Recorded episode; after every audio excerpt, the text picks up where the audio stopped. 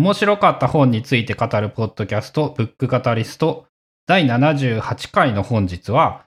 2023年振り返り前半です。はい。よろしくお願いします。はい、お願いします。えーと、この回が配信されるのは、まあ、12月回ってからということで、まあ、超年末でございますね。ですね。あの、ちょうどね、77っていう7並びの数字が終わって、2023年分のノーマルの分は終了です。うーんと、まあ、えっ、と、1月が、えっ、と、第54回から始まって、で、えー77まで続いたから、まあ、ほとんど、てか、全く休みなく済んだかな、今回も。そうですね。まあ、に二十数冊のぐらいの本を紹介できたら結構すごいんじゃないかなと思うんですけど。そうですね。まあ、それを、一回一回、一年分を、まあ、振り返ってみようのコーナーでございます。はい。はい、そうですね。まあ、あの、我々もこういうふうに年末に振り返るっていうことをやっていて、まあ、あの、別に年末に限る必要はないと思うんですけど、日本人に生まれたると、やっぱこの1年の12月というのが振り返りをするのに一番きっかけをつかみやすい。そう、モチベートされやすいというか、あの、やっぱり、年末以外やと、やっぱり何かプロジェクトを前に進めようという前向きのベクトルが強すぎて、振り返るという、その、バックフォワードのベクトルが生まれにくいんで、だからこういうのは年、年末を言い訳にしてやるとか、なんかそういう感じかな。そうですね。で、まあ、12ヶ月あって、1割ぐらいはそういうことに当てても健全かなと思うので、ちょうど12月の2回分はそういう感じで、えーまあ、思い、思い出に浸るという印象でいいんですかね。まあ、そうやね、振り返った、振り返りと、まあ、えー、まあ、その、あ本読んで、あとどうなっか、どういう印象があったとか、なんか関連する本読んだみたいな、ある種の、まあ、レビューみたいなことができたら、まあ、より豊かになるかなという気はします。そうですね。で、えっと、まあ、大体今回は大雑把に、えっと、半年分、6月までぐらいを振り返ってみたいと思います。はい。えー去年は1年分を1回でやったんで、かなり駆け足になりました。なったはずですけど、まあ、もうちょっとゆっくりめにやっていけたらと思いますね。はい。で、えっ、と、1回目が、まあ、すごいのが、まず1月3日に配信していますね。確かに。えっ、と、語学の天才まで1億光年、高野秀幸さんの本ですね。高野さんも結構なペースで本出されてますよね。そうですね。あの、たおそらくなんですけど、コロナの最中が暇すぎたんですよ、あの人。なるほど。で、あの、暇だから、とにかくしゃあねえから書いてたんじゃないかと俺は予想しています。なるほどね。なんか、最近も、えーっと、何やったっけ？えーっと、なんとかな、もうあの、アラブの、そうそうそうそう。イラクに行って、ちょっと俺も名前がすぐ出てこないんですけど水湖伝、。水湖伝。あ、ほイにゃらら水湖伝。湖伝もう書かれてて、あれも分厚い本やったんで、結構仕事されてるんだなっていう感じですね。あれも確か、そのコロナになる前からの取材なんですよね。はいはいはいはい。で、それを、あの、多分、行けなくなって暇になったから一気に原稿が進んで、で、この語学の天才まで1億光年っていうのも言ったら、これは新規の取材をしたものではなくって、えっと、高野さんのおそらく反省を語学という観点で切り取った本。なるほどなるほどなるほど。なので、どっちも、その、やっぱり、20年、30年とそういうことを続けてきた人だからできる、その集大成みたいなやつ。なるほどなるほど。なので、あの、どっちも、なんて言うんだろう、年に単純に1年に1冊とかっていうペースで刊行されているんですけど、どっちも非常に質が高く、うん、確かに。あの、良い本でしたね。うん。高野さんの生き様としても面白いし、単純に語学学習のヒントとしても面白い本だったかなと。ちなみに、今年のゴリゴさんの語学関係、語学関連はんどうやったんですか？なんか変化があったんですかね？えーと、すごーく波がありながら、はい。一応暗記アプリを使うのをやめていない。おおすごいね。それは。まあ、その、自分の中では合格点です。おー、なるほどね。例えば、えっと、この1ヶ月ぐらい、えっと、平均パラメーターで言うと、4日か5日に1回5分から10分というレベルでしか触ってないんですけど、自分の中ではやめていないので、十分合格。それは十分合格ですね、確かに。で、えっ、と、確か年間平均すると一応1日5分から10分ぐらいにはなってたかな。ああ、上等じゃない。うん。その、あと、さらに言えば、最近は、もうあの、アメフト当たり前に英語で見るし、ああ、そっかそっか。あの、今だと、音楽系のアプリとかの使い方とかがほとんどやっぱ英語なんですよね。うんうんうん、そうでしょうね。は、あの、なんて言うんだろう、もう分かるとか分からんじゃなくて、もうただ英語で聞いているっていう感じになってきて、へえ、すごいね。なんて言うんだろう、やっぱ、えっ、と、そういう意味で、拒絶感というか、む分からないとかじゃないっていう感覚になってきました、言葉というものは多分、日本語でも同じように分かってないんだと思そうということも分かったと言えるのそれかな。はそうやな。うん、そうかそうか。確かにな。ただ哲学の難しい話聞いてても、その、言葉は終えてるけど、まあ分かってないってことは大半あるわけで、まあ、それと似た感じで、英語と接しているわけですね。多分そうですね。だからあんまりよ、良い意味で言語の境目がなくなってきたっていう感じなのかな。あー、なるほど。っていう印象です。まあ、それもそうですね。今年の、えっ、と、変化というよりは、えー変化せずに継続できた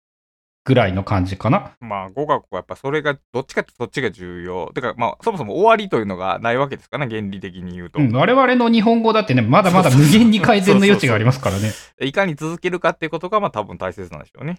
うん、だと思います。えー、PC055、えーと、限りある時間の使い方から考える時間の使い方というて、一応僕が紹介した本で、この本はね、紹介した時も結構人気でしたが、多分まだ継続的に売れてる本じゃないかなと思うんですけども、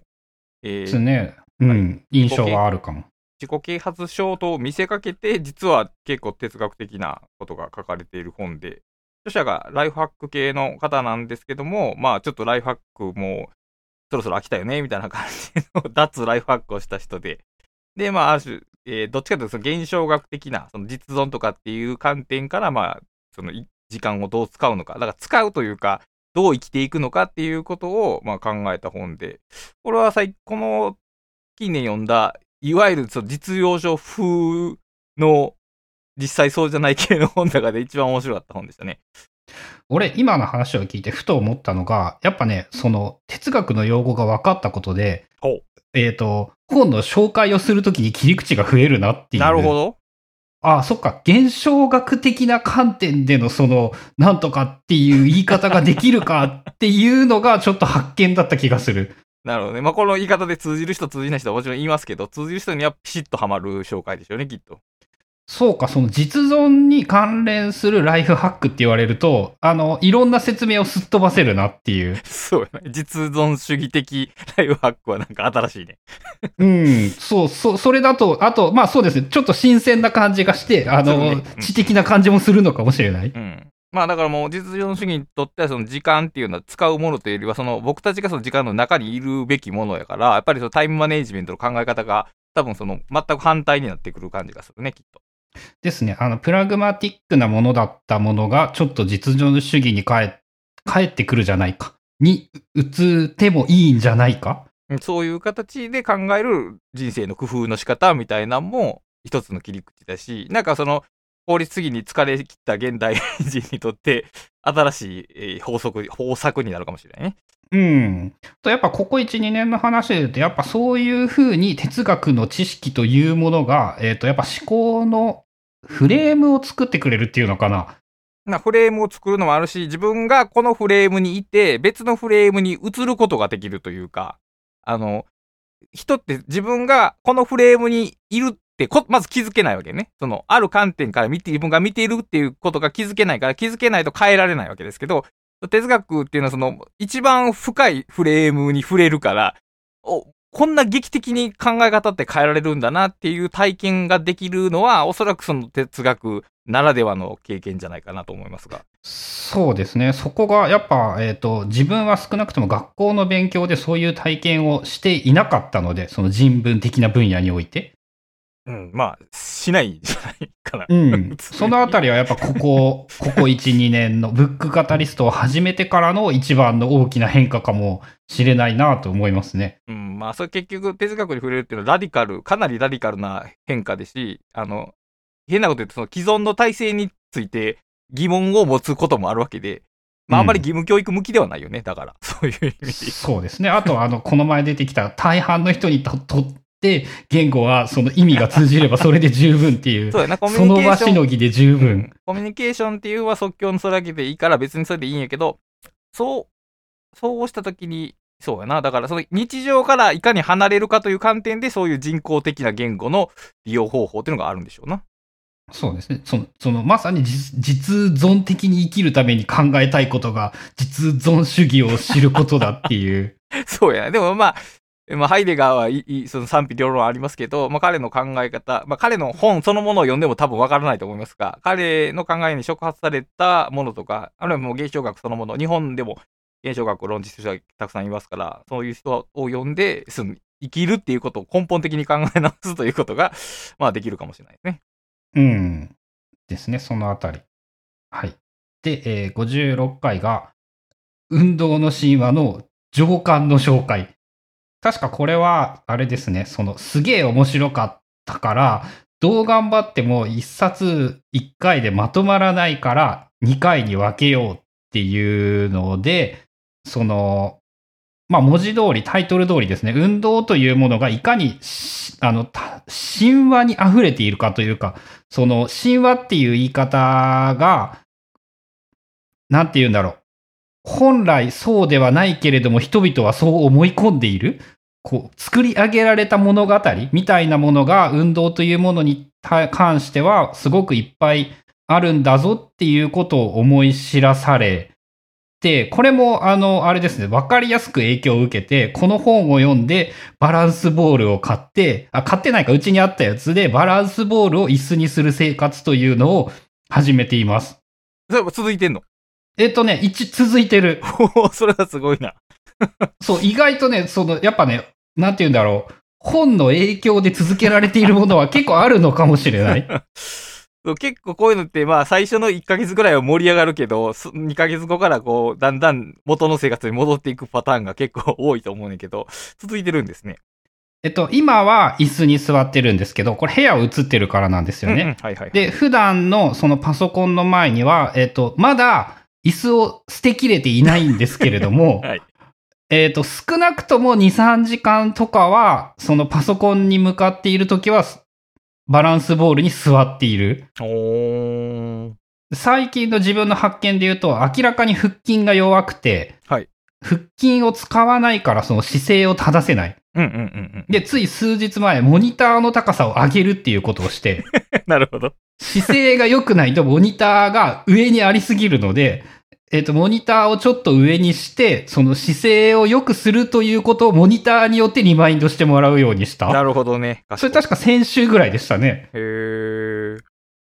という意味で、えっ、と、続いてます。ただ、えっ、と、ところどころやっぱり断念しかけたタイミングとかはああってるでしょ、うね。はい。あの、やっぱね、バランスボールに座ると疲れるんですよねでし。ょうね。はい。で、すげえ嫌なんですよ。場合によってはそのせいでパソコンに向かいたくない、仕事をしたくないと思ってしまう。で、そういうことを理由に椅子に戻した方がいいんじゃないかって悩んだことは、えっと、1回、2回より多かった気がする。おーでもそこは乗り越えたんやね。うーん、そうだな。なんでなんだろう。あの、まあ、1そうそこ時間でいいからいいかって感じなのかな。いや、でもそこは大抵の人はそこでもういい自分の言い訳に 負けていくことが多いと思うけどな。うーん、その、意外と、なんて言うんだろうな、いいと思い込んだものを続けるのは、まあまあ得意な気がしていて。変な話ですけど、この運動の神話に、例えば、ノウハウ法、ノウハウ書っぽく、バランスボールに座って仕事をしましょうって書かれてたわけではないですよね。全く書いてないし、もしそう書いてあったら 俺はやらないと思うで。しょうね。いや、そう思って。つまり、うんこの本を読んで、ある原理性に触れて、じゃあバランスボールを使えばいいんじゃないかっていう自分なりの決断というか工夫として出てきたから、多分続けられたんだろうなと、ちょっと話を聞きながら思ったんですけど。そうですね。最も今理にかなっているのがバランスボールと、あと最近やれてないんですけど、その2日に1回スーパーまで歩いていくこと。はいはいはいはいはい。まああのもちろん理想を言えば無限に上はあるんだけれども、ひとまずそこをクリアしたら、えっ、と、合格なのかなっていうふうに思うようにしているので、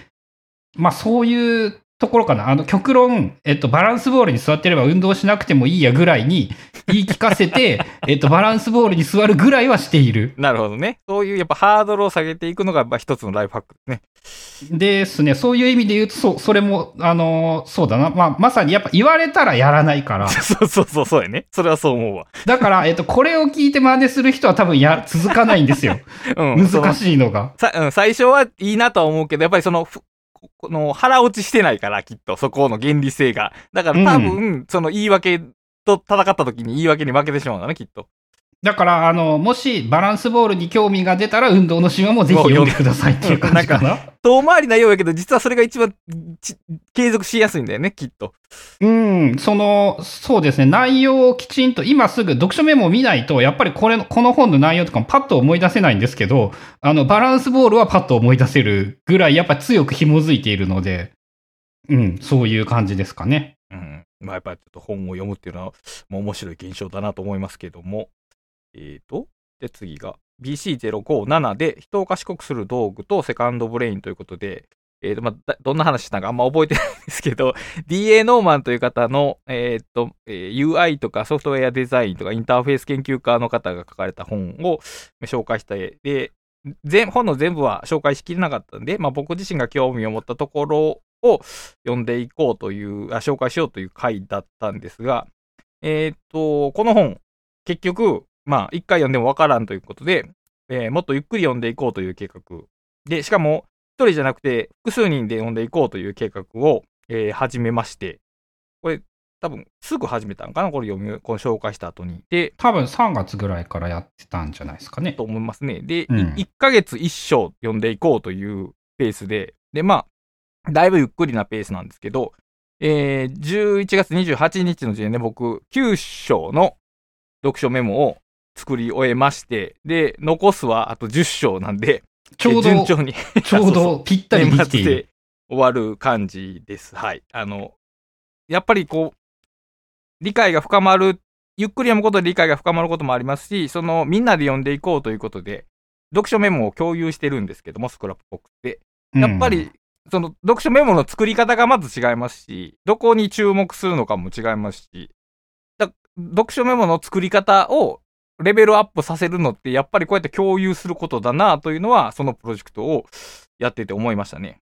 うん、そうですね。そして同じくそれに関しても、あの、なんて言うんだろう。続けられてるのすごいですよね。まあ、人を巻き込んでるからね、これは。まあそうだな。一人でも参加者がいたら、まあ、なあなあにしづらいですもんね。やっぱり、しかも自分がやりましょうって言ってる以上、やっぱり自分がそこの場を仕切ってやっていかなあかんという責任感ハックみたいなもので、行動を続けてます。で、これ、1ヶ月に 1, 章読むってめっちゃマージンがあるんですね、結局。1日1、2ページ読んだらもう全然間に合うという感じで、でこれもさっき言ったハードルを下げるということ。で、あの焦、焦らないで本を読む訓練っていうことも言えるかもしれないね。その流行りの本を手早く読んで、さっさと紹介するみたいなこととは距離を置いて、それこそもうこの本自体だいぶ古いんで、インターネットが普及するような、はい、前の年に書かれた本なんで、別に今年読もうが来年読もうがほとんど、その、有効に追いつく感じで言うと全然変わらないんで、まあ、ゆっくり読めているなと。で、ちょうど今読んでる章が、あの、テクノロジーが人間に対してどう作用するのかっていうので、その automate、オートメーションと informate、情報を与えるっていう二つで、 automate っていうのは人間がいなくても作業が完璧に完遂されるもの。で、 informate っていうのは適切な情報を与えて人間の意思判断とか意思決定をサポートするように振る舞うテクノロジーのあり方っていうことで、その昨今のその AI がうんぬんかんぬみたいな話を考える上でも、このインフォメイトとオートメイトっていう切り口は多分普通に現代でも通用するなというのを、まあ読んでて思ってました。ですね。俺そういえば途中で、あの、面白いんだけど難しくって、こう、わからんくって投げ出してしまっていて、読もうと思って読んでいないっていう、まあ、たくさんある本の一つになってしまった。まあ、それはよくあることですけど。はい。まあ、うん、難しいのは難しいですけど、技術的にはちょっと昔の話を扱っているので、まあ、全くわからんということはないですし、で、やっぱその観点、そのテクノロジーがどうかっていうよりは、テクノロジーと人間の関係性を考えるという点で、まあ、有益な本じゃないかなと、改めて思うね。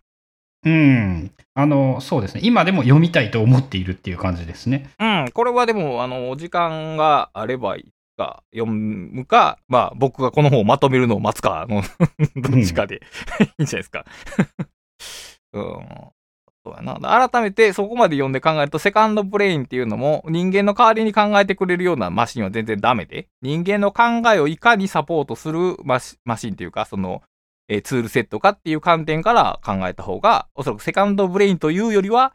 なんやろ、対話相手っていう風に捉えた方が多分いいでしょうね、きっと。うん。このあたりはね、もうあの、チャット GPT 時代において非常に考えていかないといけないテーマですからね、ほとんどの人が。うん、だから全自動化されてヤッピーっていうことをやっていくと、どんどん人間っていう、その人間存在がそもそもいらなくなっていくわけで、だ現存 現存在性がゼロに薄まっていくわけですから、やっぱそういうあり方とは違って、むしろ人間がどん、どんだけ面白いことを考えられるかとか作り出せるかっていうのをいかにサポート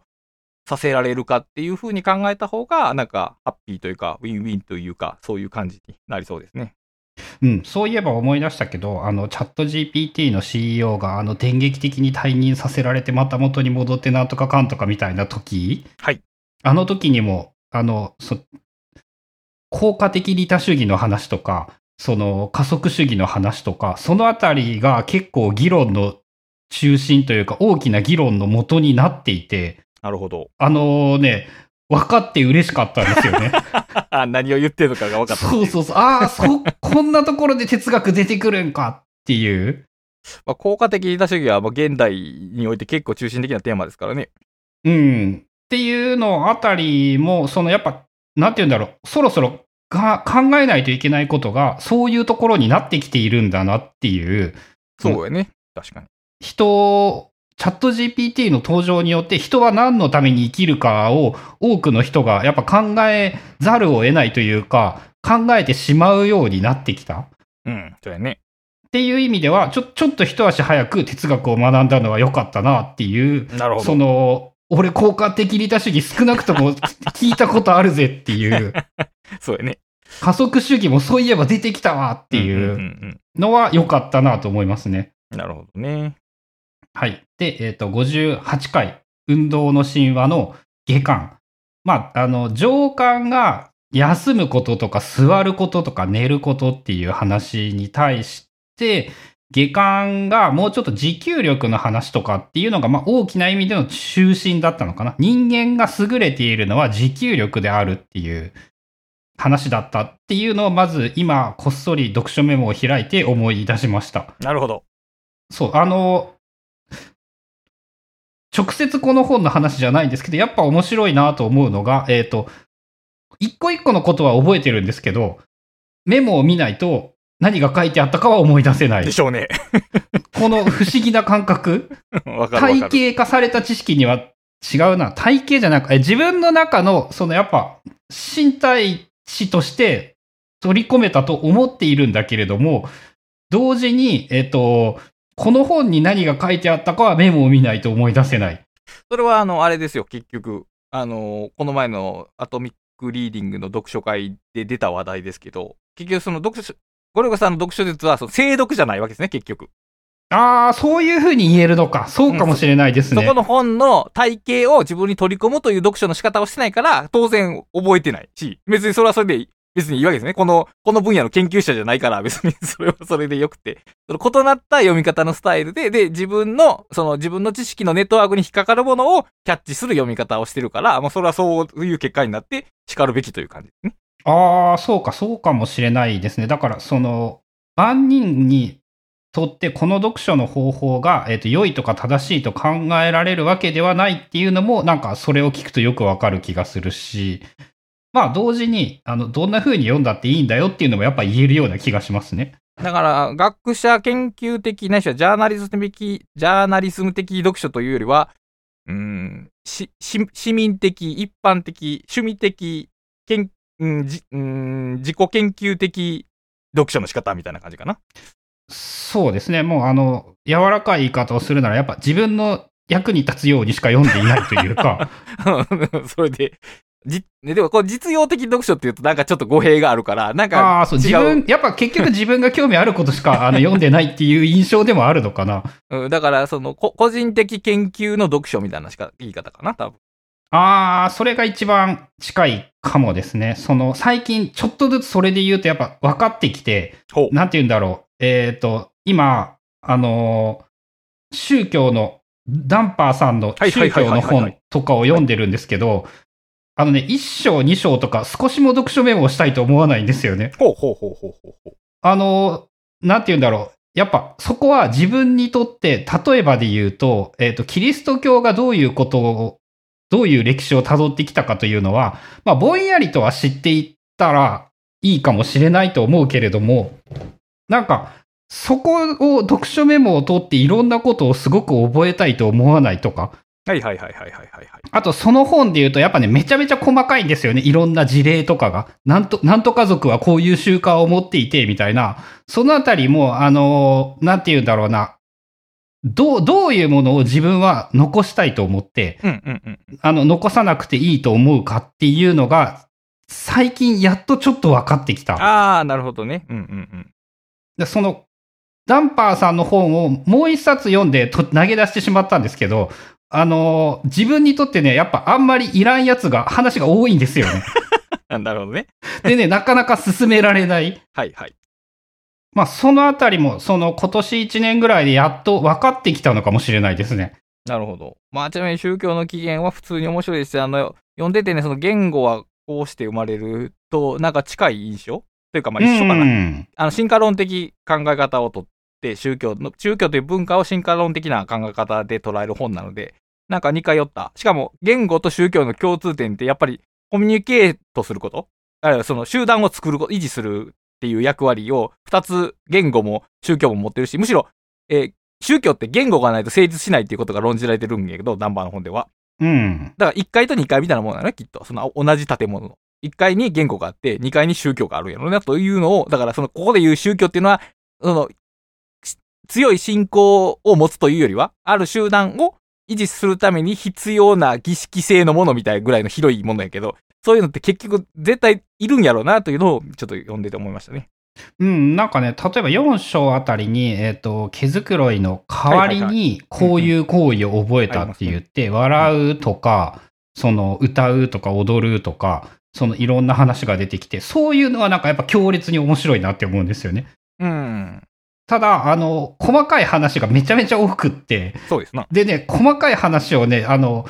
いちいち飛ばすのが結構めんどくさくって。ああ、そうなんや。なるほど。その、やっぱだからね、読書慣れしていないんですよ。うんうんうん。なんか、あの、そう、ここはいらんなと思いつつも、なんか、その、読み、きちんと読もうと変にしてしまうせいで変に疲れる。そうやね、きっとね。僕はこの興味ないとこは、やっぱ倍速ぐらいで読んでる気がするわ、きっと。いや、今回、そのね、意識して結構やってるんですけどそのね、む、難しい、それが。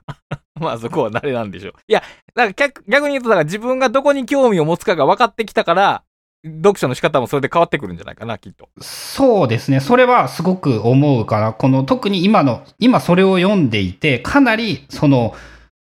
ちょっと俯瞰して見れた気がする。こうこういうのは俺は興味がなくって、まあ、あの、さらっと文字を追うとか、もうなんなら、いわゆる速読っていう読み方をすればいい部分があるんだなっていう。そうですね。であの、本の内容がつまらんというよりは、やっぱそういうさまつなことには、自分がさまつだと感じるものが見えてきたというのか。うんうん。重結構重要なことやね、それは。うん。っていうのは今年ようやくできるようになってきた技術なのかもしれない。そうですね。それはもう明確に読書のぎ、読書の技術やと思いますね。うん。そうしないと、やっぱ、なんて言うんだろうな。どうせ時間無限にあっても足りないんだけど、もっと足りなくなってしまう。そう。で、しかもただ疲れるだけやしね、ほんで。うん。そうそうそうそうそう。その、何々族と何々族はこういう感じの宗教儀式ではこういう性質を持っていてとか、あの、全部書いてくれるからめんどくせえんだよって思うんだけど。いや、でもい、必要な人には必要やから。だから、うんまあまあ、そう、わかるんですけどね。だから、その、飛ばす、例えばさ、重要な、自分にとって重要やと思うことが書かれてるときって、その説明されてるものを頭の中でこう図式化したりとか、その構造を捉えたりするわけやけど、興味ないとこって、もう白紙のままやねんな、その、頭の中、で。そう。だから覚えてないんですよ。なん、なんも覚えてない、その辺の話とかは。それでそのまま読み飛ばしたらいいっていうだけの ことですね。うん。続きが、えっ、と、059。チャッター。頭の中の独り言をコントロールし、最良の行動を導くための26の方法という本で、えーこれね、僕今でも、あのー非常に有益だと思っている本で、しかも、えっ、と、ローギング仕事術の内容は若干この本に影響を受けてますね。ああ、言われてみるとそうかもです。言われてみるとそうかもで、その、この本は、えっ、と、当時の印象で思ってたのが、やっぱあの、自分はこうは思わんから、その、共感できないなっていう。そうですね。まあでも結構、あの実際にそのロギング仕事術とかで、その書くことで、あのー仕事が進みやすくなったとか、考え方が変わったという声も聞いてますし、やっぱりこの頭の中で独り言が渦巻いている人っていう、その、それに対抗する術を特に学ばない。なんだって頭の中の独り言だから、その他の人には観測されないものやから、その、ノウハウとして学ばないことがあって、で、やっぱりその、書くことで、まあ、劇的に変わるかどうかは人それぞれですけど、あの、客観視できるようになる。だから、ある程度、だからゴリゴさんは自分の中でも、その視点の切り替えがある程度できるんでしょうね。その、ズームイン、ズームアウトみたいなんか、おそらくは。かなまあ、あの、なんだっけ、ビッグファイブでいう性質で言って、その内省要素があまり高くないというだけのような気もするんですけど。まあ、だけど内省要素が強すぎる人は、あの、書くことをして、その内省を一旦外部化した方が、あの、ストレス多くなく過ごせるというか、まあ自分の声に苦しめられなくて済む度合いが上がるということがあって、あの、まあ、チャッターっていう本にはいろいろたくさん、その、書いてあるんですけど、本書が、その、著者が一番、その、力を入れているだろうというシーンが、自分がその混乱の最中にあったのに、自分の心の中の声で、自分自身を名前で読んだときに、はって気持ちが切り替わったああ、あれは面。白かったですね。あの辺の話は、そこは。やっぱりその、そういう、だって、言語っていう物質じゃない装置によって自分のマインドが切り替わる。しかもそれが、名前を呼ぶっていう非常に象徴的な行為 によって行われるって話で、これちょっと、あの、哲学的に深いことが含まれてるなと、まあ書きながら、読みながら思ったんですけど、まあ、それをある種、あの、自分の仕事に取り入れるというのが、まあ、ロギング仕事術で、誰かに報告するようにやると、やっぱり視点がどうし常に客観的になるんで、心の内側の声が半分外に出るような感じになるということがあって、まあこの本を、一応参考文献に上げてもよかったんですが、あの本は参考文献一冊も上げてないんで、まあ名前は上がってないという感じですね。うん、そうですね。別に、別にというか、仕事の方面でも、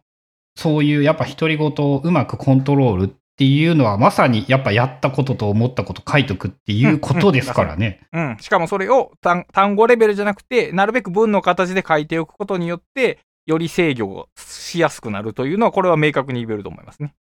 うん、そうですね。文章はそうだな。あの、知ってるのにし気づいてなかったっていうか、自分の場合も。うん、なるほど。それはロギング仕事術を読んで思ったことですからね。うん。だからまあ皆さんも、あの、特に頭の中で考え事が多い人ほどそれ書いた方がいいというのは多分言えると。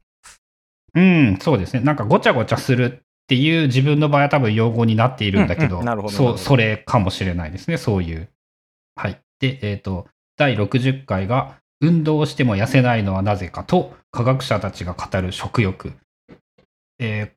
あれですね。2023年前半はほとんど運動とそのダイエットの話。の本しか紹介していない確かに。これも、あの、確かね、どっちかの本が、後から最、2023年の後半ぐらいに、新装版かタイトル替えかなんかで出ていて、割と人気になっていたりもしていて、多分運動しても痩せないのはなぜかな。の方だったかな？うーんと、何にしても、これも、もはや、自分の身体値に取り込まれて、その、だいぶ影響を受けているがゆえに本の内容を覚えていない系の本。なるほどね。うん確かにそれはあるね。あの、無意識のレベルに行けば行くほどもう思い出せなくなるっていうのはあるね。だから、あの、あれですね。だから、技の手順を、あの、説明できない。ようになる。のと割と近い感じで、この食べることとか運動をすることに関する、なんか、概念は今年1年でめちゃくちゃ変わったのかもしれない？ああ、まあなんとなくの僕の記憶で言うと、まあ人間の体一つの系、えーシステムを維持するように動いてるから、えーちょっとぐらいなんかしてまあ全然変わらないよみたいな話の イメージですね。そうですね。あの、すごく大雑把にまとめると、えっ、と、エネルギーが余ったら、えっ、と、炎症反応に使われてしまう。で、それが簡単に言うと健康を害するものになりやすいので、あの、だから運動をしないといけない。なるほど。で、逆に言うと、だから運動をしても痩せない。健康を害するものを殺しているだけなので。うんうんうん。なるほっていうのが大雑把な話と、あとは、あの、もう一個の本は、一言で言うならば、タンパク質だけがお腹が膨れた膨れないを、えー判断させている。ど。うん、思い出。まあそこまで。で極、極論を言ってしまうとなので、もちろんもうちょっといろんな細かい話はあるんですけど、まあその話を聞いて、へーって思うなら十分に楽しめるんじゃないかなと。うん、なるほどね。で、お、ちょっとまあ思ったけど、やっぱりその、例えばダイエットとかみたいなことを考えるときに、やっぱりその、食事だけを考えるとか、運動だけを考えるとかではなくて、このようにその、やっぱ全体性を捉えた方がいいんだろうなというのは、ここまで話を聞いてて思いますね。そうですね。その、なんて言うんだろう。そんな簡単じゃないんだよってことなんですよね。う んそうだよね。うん。人間というものは。複雑な身体システムに対してアプローチかけようとしてるわけだから、その、その巨大なシステムをハッキングしようとしてるハッカーみたいなもんで、そう、ハッキングで、あのね、一定程度やっぱうまくはいくんですけど、はいあの、ひどうしても多分歪みが大きくなっあて、ね。その歪みがバカにできない、特に、その100年生きようと思うと、やっぱバカにできないんだろうなっていう。その10年ならごまかしが効くんですよね、多分ハッキングでうん。うんうん。では、その、だから、食とか運動に関しては、ライフハック的なアプローチでは、その、長続きしない、なんならかえってマイナスすらあり得るんじゃないかなっていうのが結論というか、今思っているとこかな。でだからその、ライフ、ちょ、えー、例えば食事とか運動そのものをライフハック的にはできないけど、例えばさっき言ったそのバランスボールを座れるようにするために、リマインドを工夫するとか、ハードルを下げるっていう、その補助としてのライフハックは多分役立つけど、あ、そうですね。もちろん、うん。確実にそう。行為そのものをハックしてしまおう、ダイエットをハックしてしまおうっていうのは多分無理っていうか、やってしまうと反動が大きい。そう、あの、シリコンバレーの先端の人たちとかは、なんかこれさえ食ってればもう太らんとか、そういうのが、その、特にアメリカ的ななんか思想だと思うんですけど、その、1日、例えば30分歩けばそれでいいとか、なんかそういう結論になりがちというか、人は飛びつきたがるので、まあそうではないんだぞっていう、まあ結局常にやっぱ考えていかないといけないとか、あとは進化論的にこの現代の生活に俺たちが馴染んでいないから、その必ず歪みは生まれてしまう。確かに。そのあれですね、それは音楽の話と通じると思うんだけど、あの、どこかで歪みが生じるので、なるほどね。なある程度どこかで帳尻を合わせるしかない。だから本来、えっと、筋トレなんてものは、はい進化論的に言えば不要だったはずなんだけれどども、そうやね。その現代生活で帳尻を合わせるためには筋トレというものは、あの、効果的である。なるほどね。だから、どちらが正しいではないのかなっていう、やっぱり。筋トレしたくなかったら、言ったらその、その狩猟生活に戻るしかないわけですね、要するに。っうん、まあ、1日6時間ぐらい歩いているような生活が基本で、ていうあの味のない肉を食わないといけない。で現代生活しようと思ったら、まあ、なる種健康に向けた運動っていうのをバカバカしく覚えてもちょっとやるしかないってことか。うん、どこかで帳尻を合わせないと、やっぱり無理は出てくるんだろうなっていう。で、どこ、それは結局自分で判断、知識を身につけた上で自分で判断しないといけないという、まあ現代のあらゆる生き方について言えることなのかなと。まあだからある種の原原理性とか仕組みっていうことを知識として知っとかないと、えー誰かに言われたことをそのまま真似することになってしまうわけですから、まあこういう観点でもまあ実用的な本、まあ科学、サイエンスに関する本を読むことはまあ健康的にも、いや、てか現代生活によって不可欠とまでは言わんけど、まあ不可欠にでも近いんじゃないかな。近いうん。かもしれないね。うん。なので、あの、バランスボールに座るのは大変素晴らしいことだと思うんですけど、あの、何も考えずにそれを真似していては意味がないっていう。そうですね。確かに。なぜそうなのかというのを踏まえた上で、まあ自分に合う選択ができたらいいということでね。うん。まあ、たまたま自分は、ある程度、なんか、できている。うんうんうんそれだったら。なるほどって。いうのをずっと試行錯誤している感じですかね。大切なこ。で、えーっと、第 61PC061 がゲスト会ということで、えーっと、タイトルこれで合ってんのかな？えっとね、プラス iPad っていう名前だったやつが、名前が変わって、iPad の引き出し。あ、そうやね。はい。本、本いただいたけど、iPad の引き出しの方いう本を、えーっと、著者に、春菜さんに、えーっと、お話ししていただいたということで、えーっと、標準アプリが便利だよっていう印象が ありますけども。そうですね。やっぱ今でも誰に話しても割とやっぱ驚かれるのが、例えばメモ帳とかリマインダーってこんなことできるんだよっていうのとかを、うんと、まあ、ちゃんとまとめてる本って意外とないよねっていう。そうですね。ちゃんとまとめてる本は確かに。あ、か、あってもあんまり魅力的じゃないのかもしれないね。もしかしたらね。その、なんかね、ちゃんと度合いが浅いというか、印象としては。はい、わかったわかった。それなりにとか、まあまあぐらいな感じで。あの、まあ、本格、その人がなんか本格的に使ってなくて、なんかライターさんが調べたような感じということだよね、要するに。うーん、まあそういう印象もあるのかもしれない。そういうので感じるのは。まあ、だからまあ、ここで基本押さえてやけど、問題は多分リマインダーもメモアプリも、多分この段階からまたパワーアップしてるよね、確か。えっと、メモアプリで言うと一番大きいのは、そのノートリンクが作れるようになったこと。リマインダーも結構面白くって、あの、見出しで整理できるようになったっていう言い方をすればいいんかな。ほう。なるほど。えっと、それはね、ちなみに結構面白くって、えっと、買い物リストを自動整理してくれるようになったんですよ、今。じゃ、買い物リストっていうタイトルのリストを作って、その中に書き込むんじゃなくてってこと？えっとね、買い物リストっていうタイトルを作って、はいで、なんか、えっと、ちょっとパッと説明できないんですけど、自動整理モード買い物みたいなのがあるんですよね。ほう。で、その自動整理モード買い物をオンにすると、牛乳って書いたら、それは牛 乳製品、中、卵、チーズ、サブカテゴリーに移動される。そういうことか。なるほど。あの、人参って書いたら野菜カテゴリーに移動される？えすごいね、それ。で、結構便利なのが、今、だからすげえ気に入ってるんですけど、あの、スーパーの並び順ってほとんど決まってるじゃないですか。うんそうですね野菜があって、なんかがあって、なんかがあって。で、かつてはそれを手動で。並び替えたりしてたんですよね。物が多かったりすると。今だと、その、最初にサブカテゴリーを並べておいてあげれば、あえー、人参って書いてあげれば、人参は野菜欄に行ってくれるので、あの、一番上に出てくる。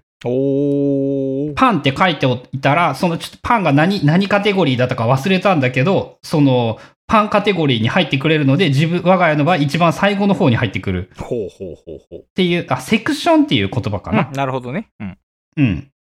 あと、そうだ、思い出したけど、リマインダーはさらにトレロみたいな機能まで追加されて。ードがあったよね、確か。うん、それも、だから結構すごいんですよね。テンプレートが使えるようになったりとかうんも していたりとか、あのな。、まあ、アップルがすげえのは、それで言うと、あのそうでありつつ、知らんままでも別に使えるっていうか、確かに。いい意味で見せてこない。うん、確かに。だから、あの、そんなことできるの知らんかったってなるんですけど、確かにね。うん。まあでも知らんくっても使えるのは便利、いいことではないのかなと思います。確かにね。だからまあ、えー結構大きなアップデートもあったし、あの次はジャーナリングの機能も多分増えるだろうから、まあ、春野さん第2弾を期待っていうことでね、この本の。まあそうですね。そうなるんかな。いや、でもこれは、そのあ大きなアップデートや、まあ、その細かい機能の付与はとお別としても、リンク機能とか、その看板ボードは結構劇的に使い方が変わる気がするけどね。あの、トレロがいらんくなった。うんまあいらんくなったという言い方は失礼だけど、あれは、どっちかっていうとその、ね、仕事のプロジェクトマネジメントで使うようなやや用途であって、個人とか家族での共有は多分あれは大げさすぎると思うよ、きっと。うん。的なことがそうですね、できるようになったりとか、メモ帳もそうだし、なんならそのファミリー共有みたいな話とかってやっぱ今でも驚かれたりするっていうか、カレンダーとか、あのー何年か前なんですけど、Apple ID の家族の設定をしておいてあげると、その自動的にメモ帳とリマインダーとカレンダーだったかなが家族用のやつとかが作られたりするんですよね。っていうのも、その、普通にやっぱいい機能だなと思うし、そのあたりはやっぱね、デジタルじゃないとできないに等しいぐらいの便利なところですからね。うん、そこら辺は、その、まあ、春菜さんが次の本とかもあるのかなわからんけどっていう、まあ、出てくれたらいいですね。そういうふうにどんど。うんん、まあ、あの、本が出るとね、その箔がつくのでいいですからね。まあ、そうやね。確かに。うん、いや、だって、なんだかんだ、その、すごいじゃないですか、やはり。うん、まあ、すごい、その、本を書く仕事してるからすごいんかどうかがもうだんだんわからなくなってきてるけど、まあ、すごいんやろうね、きっと。そう、あの、少なくともすごそう、多くの人にとってはすごそうに見えるんですよ。確かにな。そらそうや。うん。っていう意味で、その、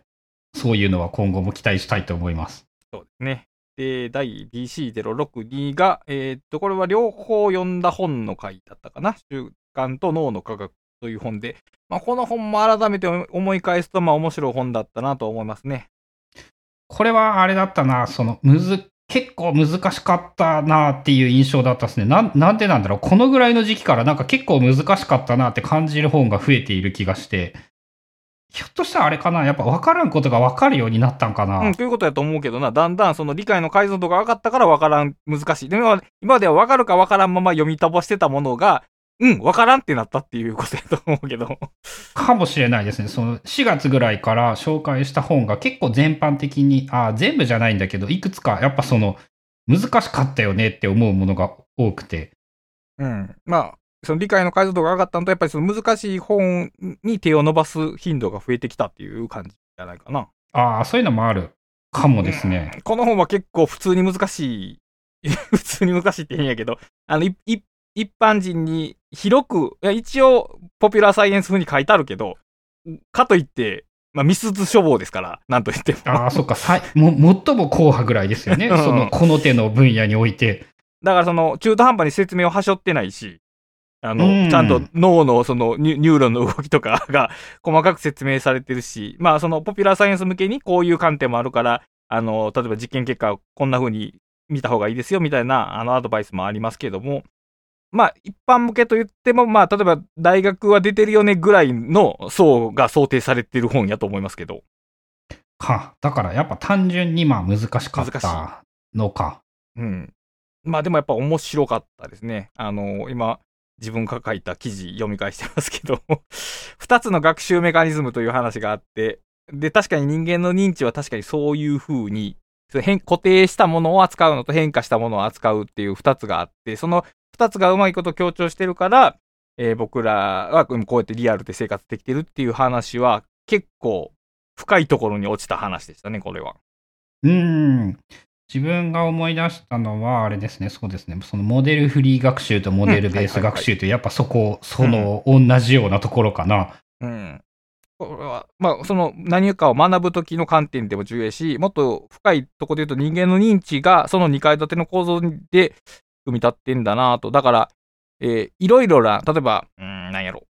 例えば僕らはそのオープン、僕らっていうか、インターネット好きな人はオープン、オープン性が好きですけど、やっぱその反対のクローズ性も必要やということが言えると思うんですよね、結局。うーん。だから、なある方向が、ある方向性が好ましいと思っても、やっぱその逆側の方向も両方あって、一つの経緯が成り立ってるっていうことの一つ象徴的な話やなと、ちょっと読みながら思ってました。だな、これはあれかも、あのね、今、読書メモを読み返して思い出したのが、その運動の神話とかとは逆で、あの、難しくって身体化されていないようなことがまだ結構いっぱいある感じがする。なるほど。そのモデルベース学習、モデルフリー学習とかは、あの、すげえなって思ったけど、あの、なんて言うんだろうな、自分のそのね、考えの、まだ、こう、フレームみたいなものになっていない気がする。なるほど、なるほど。もう一回、あ、だから、あの、これはそうですね。あの、だから振り返ってよかったなって印象ですね。うんまあまあ、そういう、そういうことも結構あるでしょうね。だから、そういいそうやな時間経って振り返ってみると、その、同じように良かった本とか、ふ腑に落ちた本の度合いも違うことが、まあ、わかるっていうのはありますね。うん。そして、あ、これめっちゃ面白かったやんって今すごい思い出して。はい。そうか、この、このモデルフリー学習とか、その集中できないと人はついモデルフリー制御をしてしまうとか、あ、あの、大事なことだ、大事だと感じたことだったっていうのをそうよね。思い出したかも。こういうふうに時間経って復習するとよき、より深まるし、多分だからあ新たに自分が知ったこと、まあ、この本を読み終えてから今までの段階でなんか別に知ったことがあったら、それとリンクづくかもしれんしということで、まあ、振り返りは重要なんですけど、あの、えっ、ー、と、さっき言った2つ固定したものと変化したものの対応で言うと、その固定したものっていうのは無意識の行動、つまり習慣が対応するわけですけど、変化するものっていうのが宣言的な知識、つまり言葉なんですね。言葉として、えー、知識を扱うことで僕らは変化していけるという話は、つまり言語っていうのは変化していくものなのだという話にもつながって、これは、えー、来週の話につながるんですけど、これは僕ちょっとキーポイントになるかなと思います。うーん。そうか。習慣と、あのね、タイトルだけでやっぱ忘れてるなってすげえ思いますね。うん。もうこれはまあほとんどまあ覚えてないもの、大体まあ覚えてないもんですよ。まあ覚えてないもんやから読書メモを取るんやけど、覚えてないことすら覚えてないから人はあんまり。そうそうそう。あのね、覚えてないことを覚えてなかったのを、すごく覚え知っている、今。はい。だからまあこういう振り返りが大切なんですが。えー、で、そう。じゃあ 次のテーマとちょうど関係するけど、BC063 が、再読こそが、えー、創造的な読書術であるで、これも一応二人読んだんかな？うん、そう、あの、これもね、同じくね、えっと、あ、違う、これは面白、むず、後半が、あの、自分にとってつまらなかったな。そうでしょうね。はい、それはわかります。えっと、長田さんの2冊目の本で、長田さんの本を紹介したのも2回目っていうタイプの。うん、積読こそが、うん、えっ、と、最高の読書術であれだったか。いうやつで、まあ、えー、本を読まなくても積んであるだけでも、まあ一つの読書し、あるし、ある観点で言ったら完璧な読書っていうのが言ったのが前書で、で、これはまあ、えー、本を2回、3回、4回読んでいくっていうことが、えー、まあ創造的な読書。っていうか、まあそれが創造であるというような話であって、まあ、再読の重要性っていうことが説かれている本ですし、ある意味その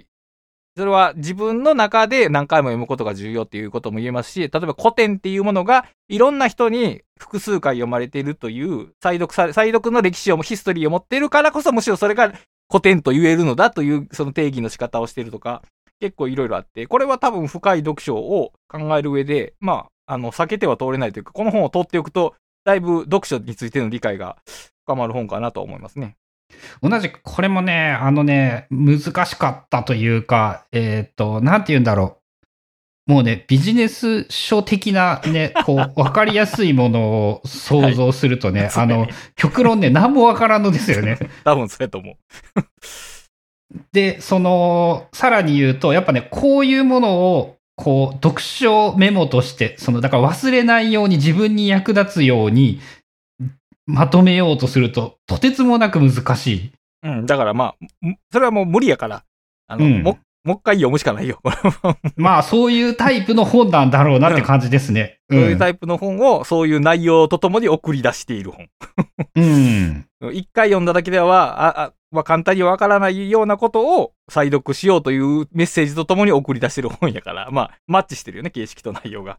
そう、再読してもう一回考えてみようっていうので、難しそうだな。だから、えっ、ー、と、やっぱ、伝わりづらいというか、難しいというか、よくこんな本の話をしたなって思いますね。まあ、喋るのが難しい。喋るのも。でもね、多分、ね、最初はそんなに難しくないはずで、特にそのネネットワークとかテラフォーミングっていうのはキャッチーな話だと思うんですよ。あ あ、その辺の、そっか、その辺の話だけならできるな、確かに。そうそうそう。そだからそういう意味でもちゃんと読める部分はあるけども、深く入ると結構難しいっていうところの、まあ、構成になってる。で、結構面白かった。あの、目次見返して面白いけど、再読で自分の時間を生きるという話があって、再読することが、その、現代で失われがちな、その自分の時間の回復させるという話があって、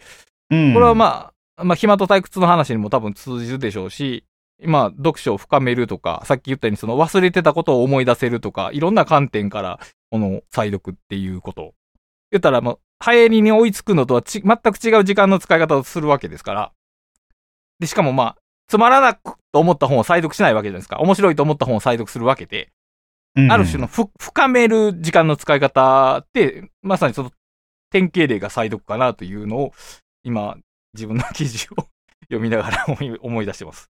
なんかあれですね、あの、こう、哲学書のように読めるという印象なのかな、イメージとして。まあそうですね。著者はもう、どちらかというと、その、小難しい話をするのが大好きな方だと思うんで、あの、他の本もえっ、と、書物と貨幣の5000年史も、これまあちょっと難しい本ですけど、普通にエキサイ、知的にエキサイティングな本なので、まあ、あの、この方の本は大体何読んでも面白いですね。うん。そうだな。その、えっ、と、上っ面だけを紹介するのならば簡単なんだけれども、簡単とは言わんか。できなかないんだけれども、うんこう、なんか、それだけでは終わらん難しさがあるっていう本だったかな。うん。だからそれは多分いい本だと思うけどね。この本がどれぐらい売れてるかはわからんけど、ある程度わかるけどわからないものが残っているという本が多分ちょうどいいんじゃないですか。まあ、多分ね、その、なんていうんだろう、成長をするというか、うん。その、より、より賢くなるためには役に立ちそうな感じというか。うん。まあちょっとでもやっぱそういう意味でクロード向けす、受けする本ではあるんかな。うん、あのね、なんていうんだろう、3年前の俺は絶対読めないと思いますよ。結構、結構断言できるレベルで読めんと思う。うん。まあだから多分2年後ぐらいにこの本がどれぐらいの難易度に感じられるかやね。うん、その、そうだな。まあ、もうちょっと時間が経って、その、それをさ再読できるかどうかそうやね。そこやね。ですかね。はい。で、えっ、と、64回が、体は行くできるを科学する。これは少なくとも自分の今年の前半の中では一番良かった印象に残っているという本かなと思って、同じくこれもやっぱずっと肉体と そのじ人間の肉体をいろんな観点で考えてみようみたいな話だったなーってそう振り返ると思うんですけども、これもね、やっぱ体、人間の肉体について、なんていう言い方をしたらいいんだろう。非常に考えさせられたんですよね、これも。あの、意識ではないところの重要さみたいな感じなのかな。意識、ま、あの、多分、これに関してで言うと、もう一個同じく、あの、この本からの影響で、その、去年は、いわゆるラーンベターみたいな、あのね、座学をどうやって、よりよく学んでいくかということに興味があったんですけど、最近興味があるのが、この、この本で出てきた言葉で言うと、技言語と言われるもの。おおなるほど、なるほど。その体を使った物事がその上達するという行為を、あの、どうしたらよりよく、より早く、よりうまくなれるのだろうかみたいなことをすごく考えているんですけど、まあ、それはあのギターを上手に弾けるためにはどうしたらいいかっていうちょうどいい切り口があって、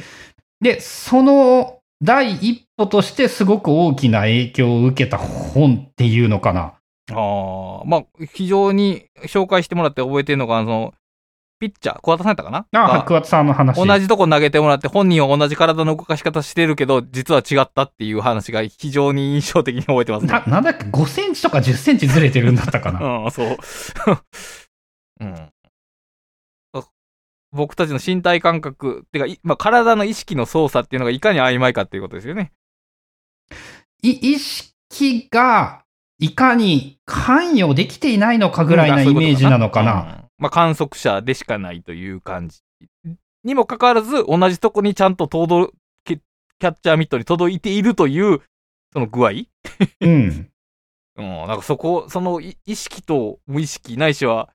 身体的なコントロール、ビサを吸収するコントロールとかって、いろいろ複雑ですよね、そこは。ああ、すごく考えさせられてね、その、だって、なんて言うんだろう。桑田さんの話を聞くと、極論、ピあの、ピッチャーのボールの投げ方教えられないっていう結論になっちゃうじゃないですか。なるほどね、確かにそうだ。でも、その、そんなことを言っていては、やっぱ人類としてはこう敗北な感じもするから、確かに。なんとかその教えられるようにしたいですよね。そうですね。で、そこに、その少なくとも旧時代的な教え方では、あの、ダメなんだろうなっていうのはやっぱ思うし、その肘を曲げないといけないみたいな、そんなことではない何かがあるんですよね。なるほどね。で、それはひょっとしたらビデオで大きく改善されるかもしれないし、逆にビデオがあっても全然ダメなのかもしれないし、そうやね。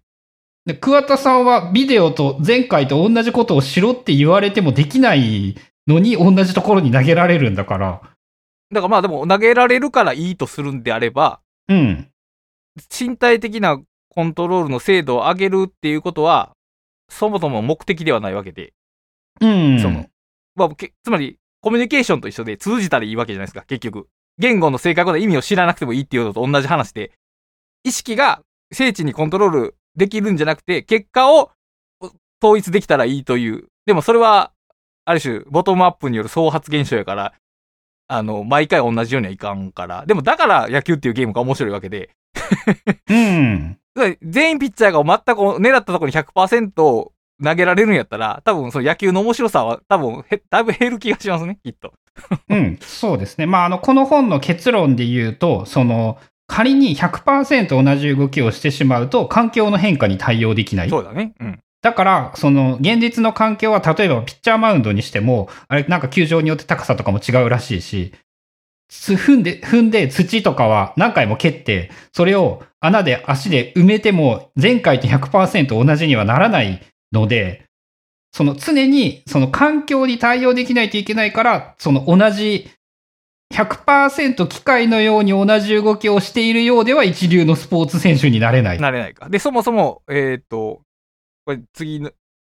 次の週で紹介したっけ？間違えるの？って紹介したっけ？えーっとね、したけど去年なんじゃないかはな。あ結局、そもそもやろうと思っても脳の動き的に、原理的に無理っていうことだよね、基本、基本的には。まあ脳はあのランダムですからね。だから、うん、だからまあ、そこの脳のランダムさと環境の変化の具合が多分、うまい具合に噛み合って僕らの生活が成り立ってるんでしょうね。うん。で、この本からの影響っていうか、あの、なんて言うんだろうな。ジャズギターでアドリブをするという行為は何なのかみたいなのを、なんか考えるときに、だいぶなんか見えてきたっていうか、そのやっぱいろんなね、そういうのの動画なんか YouTuber とか、その上手いギタリストの話とかを聞いていても、やっぱなんて言うんだろうな。えっと、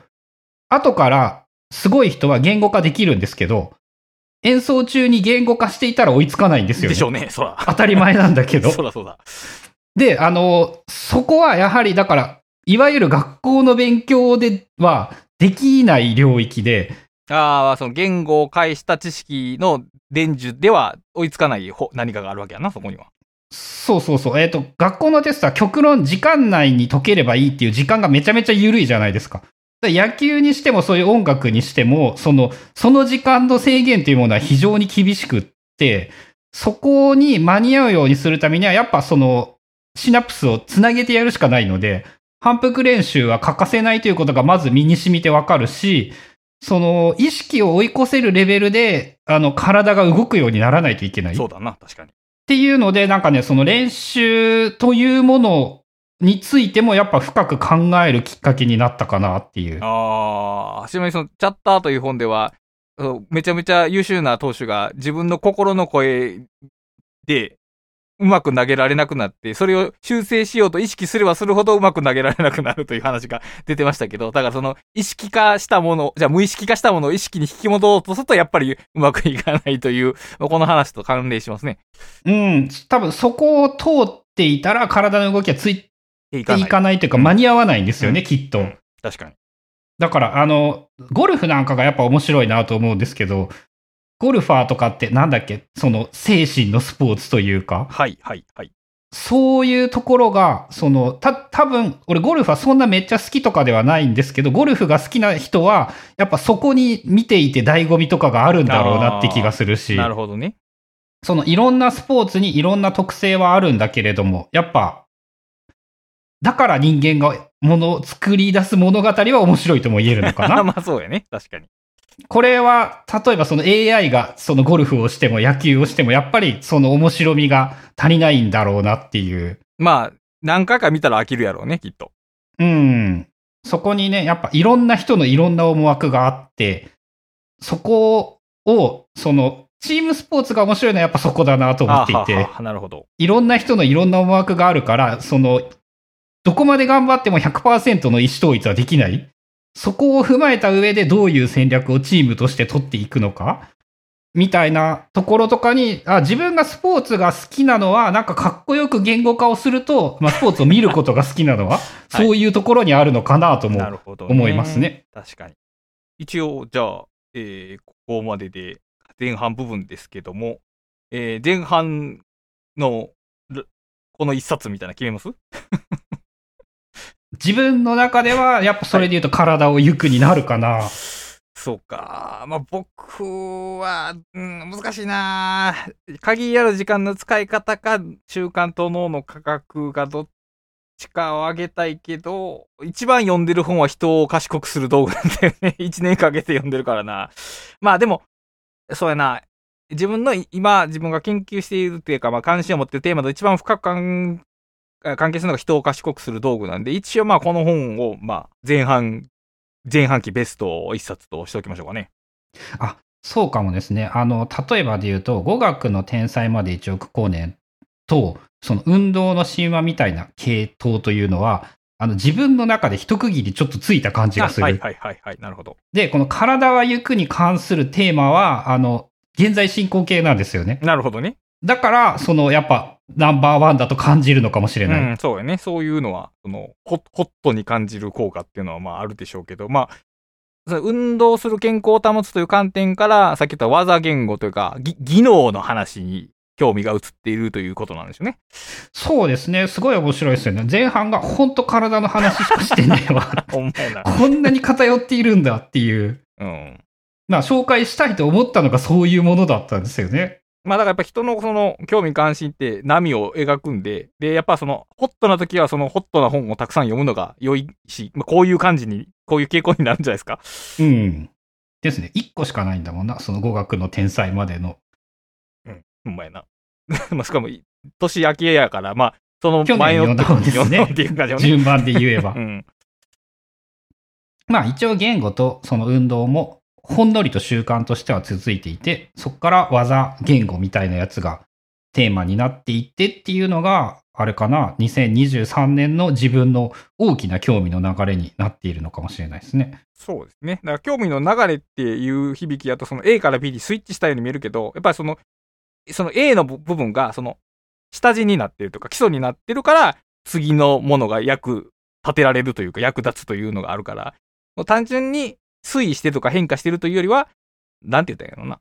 模様がグラデーションみたいな感じはあるかな。なるほど。なんか二次元的なグラデーションみたいな動きっていうのかな。一次元でもないような気がする。うんうん、それは確かにそうです。